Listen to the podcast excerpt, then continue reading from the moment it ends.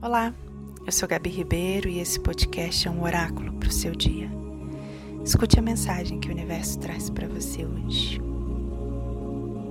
Esses dias ouvi uma frase do Bachar que diz o seguinte: Dizer que você será feliz quando as coisas mudarem é o mesmo que dizer que você irá sorrir quando seu reflexo no espelho sorri primeiro.